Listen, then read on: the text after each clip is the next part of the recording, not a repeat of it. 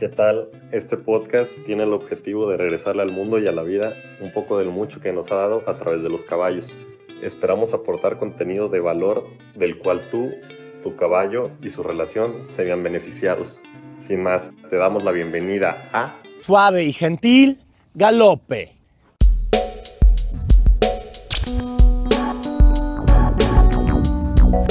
Bienvenido una vez más a este tu podcast. Qué gusto tenerlos otra vez de nuevo y emocionado por seguir compartiendo un poco más de este conocimiento. y dudas y eh, esperando aportar algo, ¿no? Especialmente a los que nos gustan los caballos, independientemente de si llevamos mucho tiempo con ellos o poco tiempo con ellos o todavía ni siquiera estamos muy dentro de este mundo, pues la idea es esa, compartir un poquito de nuestra experiencia, de nuestras dudas, te digo, y de, de lo que los caballos nos han dado en, en el transcurso de nuestras vidas. Y que se vayan metiendo un poco más a este mundo tan maravilloso, ¿no? Y hoy el tema está padre, pero está complicado de, de explicar. Vamos a hablar de el asiento cuando estamos sobre el caballo, que es una de las principales ayudas que tenemos para la comunicación. El caballo es un animal sumamente sensible. Imagínate, si siente las moscas cuando se paran sobre su cuerpo, ¿no? Y esta sensibilidad la podemos aprovechar nosotros a través del asiento. Este, sin embargo, tiene que ser muy específico para, por un lado, lastimar lo menos posible, ¿no? Y aquí, por ejemplo, me gustaría hacer eh, un pequeño paréntesis y hablar del peso. Es bien importante el peso que nosotros vamos a cargar en el caballo, ¿no? Eh, hay que tomar en cuenta que su dorso funciona como si fuera un puente y entonces el punto en el que nosotros nos sentamos va a tener cierto estrés. Aquí es importante también hablar un poquito de las monturas, ¿no? La recomendación siempre es que sea una montura que no lastime y lo más liviana posible. Claro que, pues depende también de la disciplina, ¿no? No vamos a hacer charrería en un sillín de carreras que pesa poquito y pues bueno, no va a ser funcional, ¿no? Pero sí podemos cuidarnos nosotros físicamente para no sobrecargar al caballo y no lastimarlo, ¿no? Eh, desde ahí empieza, creo, el tema. Y la posición es bien importante porque a través de ella, como ya hacía mención, eh, vamos a darle indicaciones al caballo y le podemos transmitir muchas cosas. Independientemente de la disciplina que hablábamos antes de, de empezar la grabación, ¿no? Independientemente de la disciplina, el asiento se utiliza como un medio o como una vía de comunicación con el caballo y por esto tenemos que cuidarlo. Además, eh, es importante cuidar nuestra salud, nuestra integridad física y un asiento correcto va a contribuir a ello. Es un tema súper interesante, la verdad. Es que ya había escuchado eh, un estudio en que creo que me parece es el 70% de la ayuda que se le da al caballo con, el, con el puro asiento, ¿no? El, estar sentado es una de las cosas más importantes. Y a mí, pues, por ejemplo, me surgen muchísimas dudas cuanto a lo que comentas, ¿no? No es lo mismo ponerle una silla charra a un a alguien que va a hacer adiestramiento, ¿no? Miren que yo lo sé por experiencia, hace poquito me acabo de caer y pues me fracturé. Pero pues sí. Este, pero es interesante incluso cómo se sienta, ¿no? La cómo se llama la eh, cómo monta la, a la mujeriega, ¿no? Ajá, ajá, sí, sí, sí. Wow, yo, a mí me impresiona cómo, cómo Claro. lo hacen. Y, y que no solo sucede, eh, digo, nosotros estamos en México, pero no solo en México existe la monta a la mujeriega, ¿no? O, de Amazona. Hay albardones, por ejemplo, y sillas tejanas, eh, rarísimas, pero eh, en donde también se, se monta de lado, ¿no? Y aquí el asiento también toma, toma una importancia pues crucial, ¿no? Deben de, de montar lo más equilibradas posibles precisamente para no cargar más uno de los eh, lomos del caballo, uno de los hemisferios del caballo. Y la posición correcta debería de ser, siempre se las explico a mis alumnos, o la manera más fácil que, he encontrado, es como si estuviera sentado en el asiento del carro. Yo creo que todos hemos visto estas sillas de comedor que son completamente verticales en su respaldo y que cansan mucho. Por mucho que los instructores digamos, es que tu asiento es más vertical, ¿no?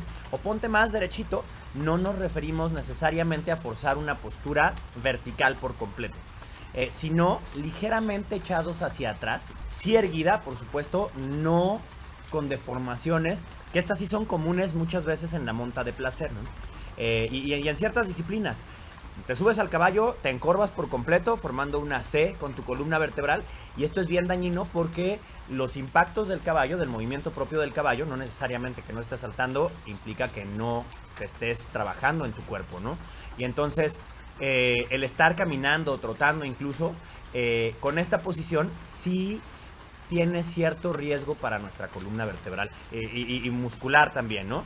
Entonces, lo ideal es conservar esta forma de signo de interrogación alargado que tiene la columna vertebral, también cuando estamos montando, como si estuviéramos caminando también en el piso, ¿no? En una marcha bípeda. Va a hacer que la columna trabaje como está diseñada, ¿no? Como ha ido evolucionando y de esta manera la compresión sea mucho más eh, absorbida, pero por toda la columna, no solamente por una parte que, sería ahí la zona lumbar cuando estamos en esta posición eh, incorrecta, ¿no? Tampoco debemos forzarla eh, y sacar demasiado el ombligo en una posición completamente opuesta, ¿no? Para los médicos esta posición se llama lordosis, ¿no? Y la previa, la que mencionaba en forma de C, se llama sifosis. Entonces, con esta eh, posición súper pronunciada también vamos a desgastar o a, estresar de más nuestro aparato locomotor y además vamos a tener más dificultades para comunicarnos con el caballo. Yo creo que ay, me encantaría que a todos ustedes, los que nos escuchan, estuvieran aquí, ¿no? Alex ahí con sus manos explicándome todo a lujo de detalle. Un tema pues complejo que pues complejo por explicar por esta vía, ¿no? Y aparte él con algunos años de experiencia en arquitectura, pues ahí tiene un poco más de, detalle al respecto. Y pues sí, ¿no? Lo que lo mencionas.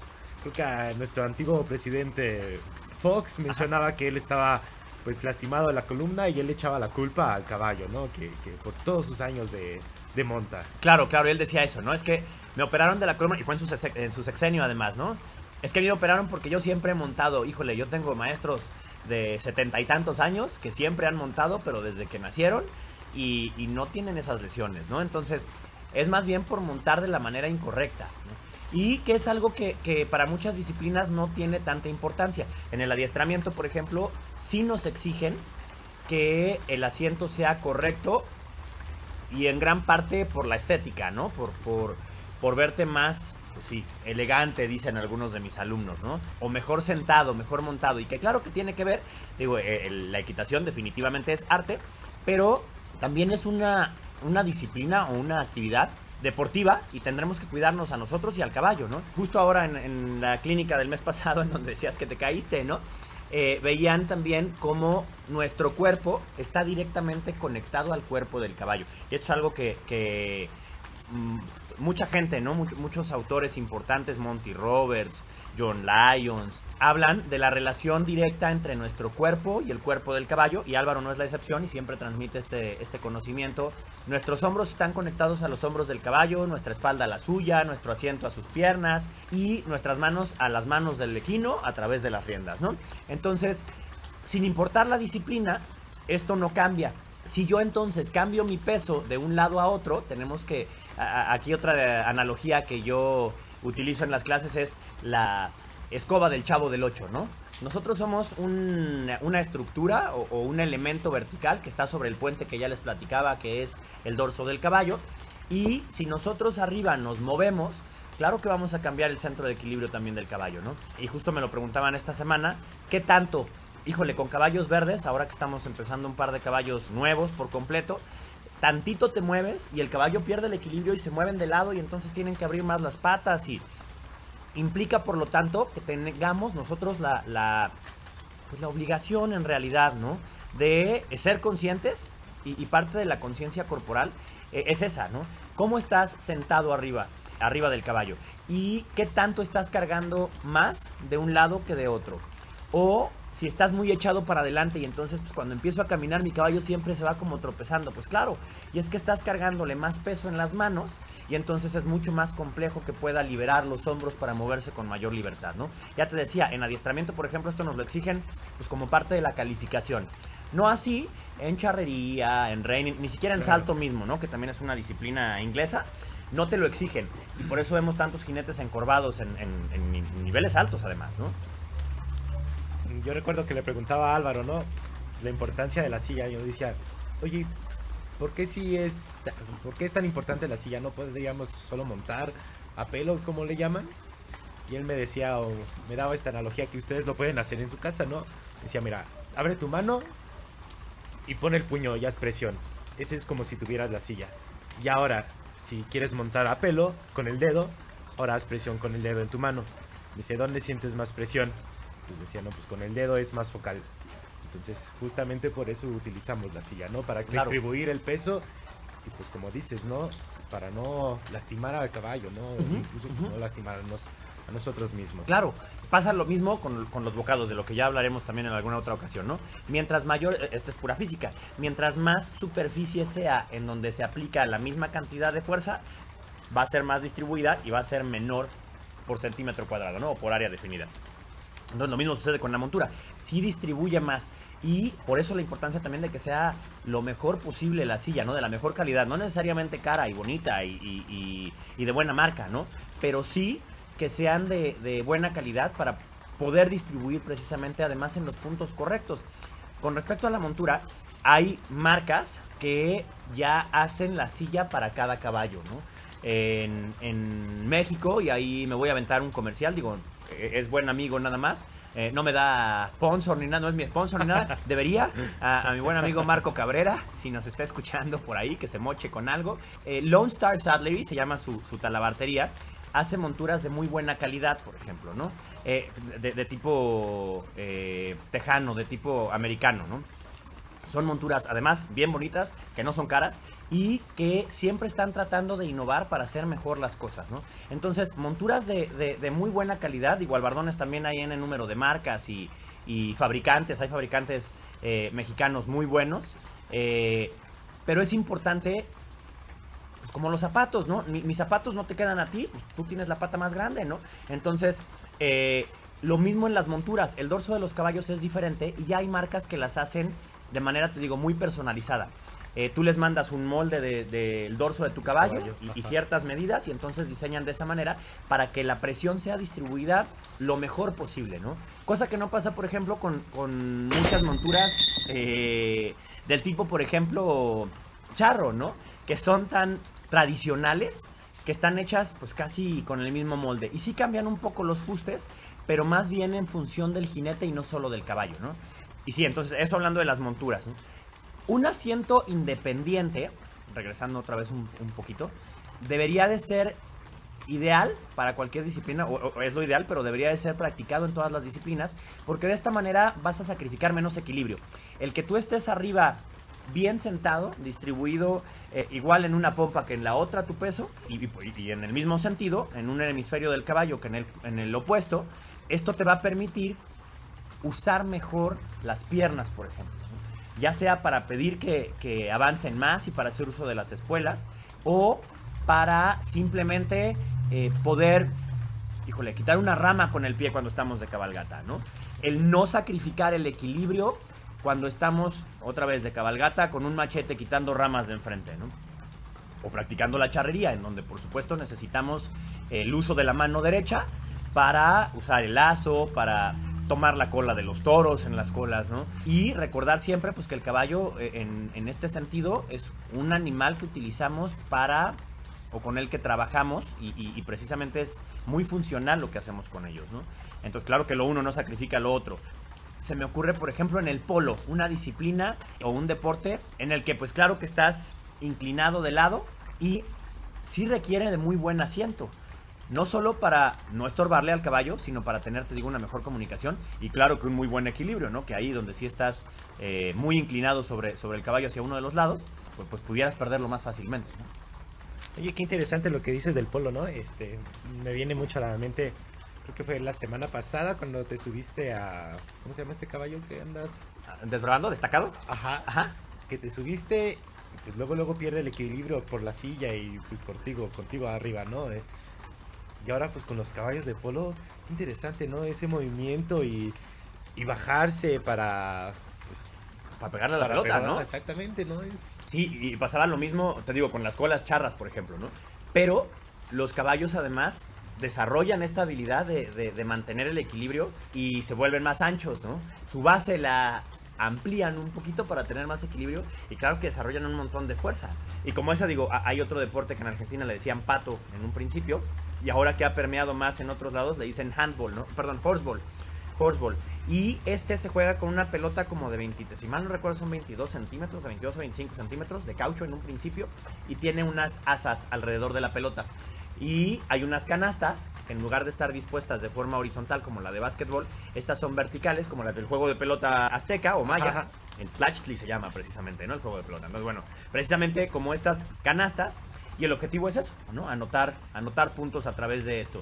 Y se agachan, pero hasta el piso para agarrarlos, ¿no? La idea entonces es que primero desarrollemos muy buen equilibrio y después desarrollemos un asiento funcional para la disciplina que estamos haciendo sin que corramos el riesgo nosotros de, eh, sufrir lesiones innecesarias, ¿no? La otra manera de definirlo, y así lo dicen los libros, la literatura, que es un poquito más compleja, yo ya les decía yo, la explicación, recargarte un poquito para atrás como si estuvieras sentado en el asiento del carro, ¿no? La literatura dice hay que tener una línea recta que vaya del oído al talón, pasando por hombro, codo y cadera. Sí, tiene que ser recta. Alguna vez escuché a una instructora inglesa en, en un video de YouTube y no lo he podido volver a encontrar porque era buenísimo para explicarle a mis alumnos precisamente esta parte del asiento, en donde ella decía, si mágicamente el caballo desaparece de entre tus piernas, tú tienes que caer parado, de pie, ¿no? Igual, mantener el equilibrio. Si llevas los pies muy adelante, entonces te vas a ir hacia atrás, ¿no? Si llevas los pies muy atrás, pues te vas a ir de cuernos, ¿no? Para adelante. La idea es que no pase esto, que estemos siempre con los talones debajo de nuestra cadera para guardar el equilibrio lo mejor posible. Bien importante también no recargarse demasiado en los estribos, ¿no? Porque entonces, por querer aligerar, entre comillas, la carga que le damos al caballo y la cantidad de impactos, vamos a depender mucho del estribo y eso es bien importante en disciplinas como el salto, por ejemplo, ¿no? En donde claro que utilizamos los estribos, pero no son indispensables, ¿no? Y tan es así que hay competencias de salto a pelo. La idea es precisamente usarlos de la mejor manera, pero no depender de ellos. Si por cualquier motivo pierdes el estribo o se te rompe la arción, pues no tengas que dejar de montar, ¿no? O, o que te tengas que bajar en la competencia porque, puta, me voy a dar en la torre porque ya perdí el estribo, sí, sí ¿no? pasa. Sí, sí, claro que sí pasa, por supuesto que pasa, ¿no? Y, y la idea es, es esa, no depender entonces de ello y que nuestra columna siga trabajando de la mejor manera. Claro que ahí, ya después me preguntabas también antes, ¿no? De qué tanto el asiento cambia de una disciplina a otra. Y, y por supuesto, en reining o en charrería, los pies se llevan por costumbre un poco más adelantados. Y no se cumple esto que acabo de decir, ¿no? Pero cuando los ves montando a pelo a estos jinetes, montan de la misma manera. Entonces, siempre y cuando no sea algo específico, técnico, como las paradas en, en charrería o en, o en ajá. donde abren las piernas y, y- y separan los pies un poco más, el asiento debería de ser este mismo que platicábamos. ¿no? En salto, por ejemplo, a diferencia del adiestramiento en donde también se usa el bardón, son distintos por la misma razón. En salto se flexiona más la rodilla y los estribos son por lo tanto más cortos. En adiestramiento llevamos los pies un poquito más estirados, lo que te permite además tener más contacto con la pierna y el cuerpo del caballo, mayor superficie, precisamente de lo que hablábamos también hace ratito, ¿no? Y esta mayor superficie te permite lo que una abrazadera, pues, agarrarte mejor, que si llevas como, como jockey, montado con los estribos cortititos, Claro. y que ahí, por ejemplo, si es una de las disciplinas en donde el asiento cambia por completo, porque es un asiento muy ligero, en donde están ahí sí, dependiendo y apoyándose solo sobre el estribo, y el cuerpo lo llevan arriba balanceado para hacer más efectivo el galope del caballo y que pueda correr pues, lo más rápido posible. Yo tengo mucha curiosidad incluso de subirme al. Creo que es el, el asiento chileno, ¿no? El de los. ¿Son los gauchos, me parece? Eh, los chilenos Los- son guasos, ajá. guasos se llaman. Pero los gauchos también, ¿eh? es, parecido. Así de así como como capas, creo que es de. Sí, son capas de salea de borrego. Exacto. Nada más. Y este se llama recado, se le llama la montura, ¿no? Entonces sí, son, son literal, un sándwich de, pues, de saleas de borrego, una arriba de otra. A mí también me da mucha curiosidad, nunca las he usado, digo, los conozco, pero nunca los he usado. Yo creo que una de las ventajas de esto es que se debe de amoldar al cuerpo, pues al más puro estilo del Memory Foam, ¿no? Sí, súper bien, ¿no? Ahí, Sí. Wow. Y, y además, liviano, de fibras naturales. Yo creo que, que- que debe ser bien interesante ahí, además, la comunicación precisamente, porque el caballo debe de sentir más tu cuerpo que con una montura cualquiera que sea. A ver, un argentino o algún chileno que nos esté escuchando por allá, que nos quiera mandar una silla o invitarnos a montar por allá. Nosotros felices de la vida, claro que sí, sí, sí. sí. Fíjate que sí, ¿eh? Y es interesante ver además que se, se monta de manera diferente, ¿no? Hay, de hecho, tres maneras de montar, así divididas muy grosso modo. La primera es a la jineta, en donde se dependía más de las piernas precisamente, ¿no? Después está a la brida, en donde se dependía más de las riendas precisamente. Y después hay una mezcla de ambas que se conoce como la manera de montar a la bastarda o a la estradiota. Y esta es la que más comúnmente se usa.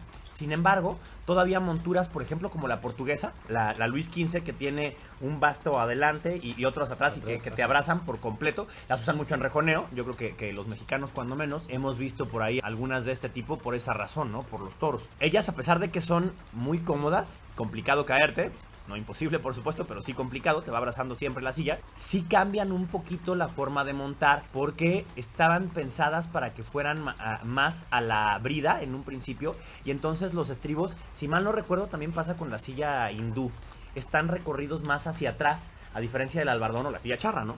En donde sí puedes utilizar más las piernas para comunicarte con el caballo. Y lo interesante es eso, ¿no? Como de una montura a otra, sí modificas un poco el, el asiento a pesar que el asiento es invariable y nuestra posición debe ser la misma para hacer cualquier disciplina. Claro, si estás toreando, bueno, tendrás que inclinar a algún lado, ¿no? Si estás jugando polo, eh, horseball, cualquiera de charrería, y vas a hacer una cola, ¿no? Entonces, pues sí, solo, solo para tomar en cuenta también eso. Y sí, que nos compartan además en la, en la silla en la que montan. Y si de algo, de algo les es útil, ¿no? Entonces, bueno, creo que es momento de terminar porque ya nosotros podemos seguir horas hablando de, caballos y de, del asiento y demás. Pero acabamos de ver el reloj y ya se nos pasó un poquito el tiempo. Agradecerles otra vez, dejarles nuestras redes, síganos como EcuWorld Centro Ecuestre en Instagram y Face. Yo soy Alex Villagómez. Yo soy Agustín Noriega y también pues síganme como Gordolú en Instagram, Agustín en Noriega en Facebook. La vida es simple, come, duerme y monta. Te esperamos en nuestro próximo capítulo de Suave y Gentil Galope. En nuestro próximo capítulo vamos a hablar de los medios que tenemos para comunicarnos con los caballos. Y a esto le decimos ayudas. Muchas gracias y los esperamos aquí la próxima semana. Hasta luego.